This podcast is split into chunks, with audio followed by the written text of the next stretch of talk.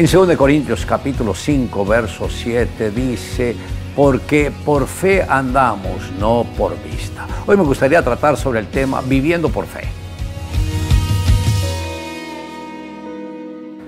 La fe es el único requisito que Dios exige para que nos acerquemos a Él. El Señor no permite ni acepta otro método diferente al de la fe y esto Él lo hace para que podamos tener comunión íntima con Él.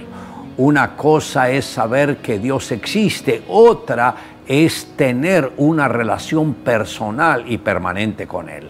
La fe es esencial y no puede ser sustituida ni cambiada absolutamente por nada. Todos por naturaleza creemos en algo o en alguien, pero la fe va mucho más allá. La fe es la certeza de que Jesús es el Hijo de Dios y de que Él mismo cumplirá cada una de las promesas que Él nos hizo. Vivir una vida cristiana exitosa sin fe es imposible pues estaríamos sujetos a lo que este mundo puede ofrecernos, que es limitado y escaso para lo que Dios quiere para cada uno de nosotros. Entrar en la dimensión de la fe significa entrar en el mismo corazón de Dios, mover su mano para conquistar las mayores bendiciones a medida que nuestra relación con el Señor se fortalece y se afirma, recibimos dirección clara.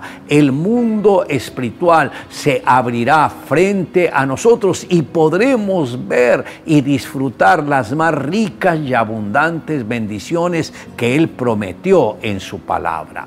Abraham solo escogió un camino, el camino de la fe, y fue esto lo que le abrió todas las puertas del éxito le dio fuerzas para superar los obstáculos, le ofreció un puente para cruzar el abismo entre lo posible y lo imposible, le permitió beber del manantial de la vida que lo rejuveneció y lo hizo vigoroso, le hizo volar envuelto en las alas del Espíritu, lo llevó a recorrer la ciudad celestial cuyo arquitecto y constructor es Dios, le permitió dejar bendición para su simiente, que es Cristo, y la extiende a todos los que son de la fe, a quienes aceptan de manera personal a Jesús y viven de acuerdo con su palabra, como enseña la Escritura. Mas el justo por la fe vivirá, y si retrocediere,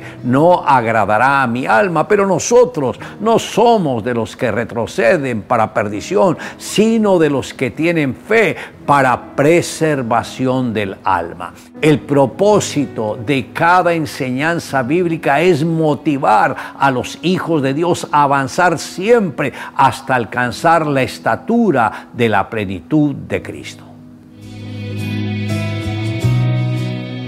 Andrés le gustaba orar con su madre antes de acostarse. Una noche después de haber orado recordó otra cosa Señor, perdóname por haber chocado contra la cerca de la señora Evans y por haber roto su rosal.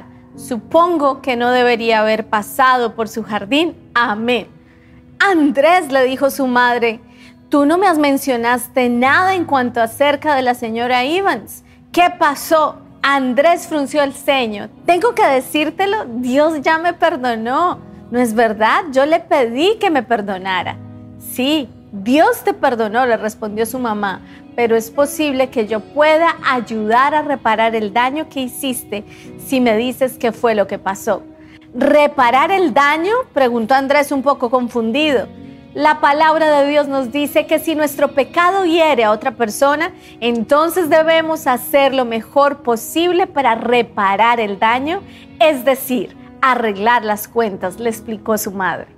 Si en verdad estamos arrepentidos y le confesamos nuestros pecados, Dios nos perdona, pero nosotros debemos hacer todo lo posible para reparar el daño que hemos hecho. Tal vez debes ir y ver a la señora Evans para pedirle perdón y pagar por el daño que has hecho. Le invito a que me acompañe en la siguiente oración. Amado Dios, gracias por correr el velo de nuestro entendimiento, por enseñarnos lo que es la fe por permitir que nosotros la hubiésemos entendido y no solamente eso, sino que la estamos practicando a diario. Gracias Señor porque nos prometiste una vida especial en el reino de los cielos para estar contigo y lo hemos creído, Señor. Y sabemos que cuando partamos de este mundo nos encontraremos no solamente contigo, sino también con los santos hombres, siervos tuyos que obedecieron a tu palabra y siempre se mantuvieron fieles a ti. Te amamos Dios en Cristo Jesús. Amén. Declare juntamente conmigo. Jesús dijo, de cierto, de cierto os digo que el que no naciere de nuevo no puede ver el reino de Dios.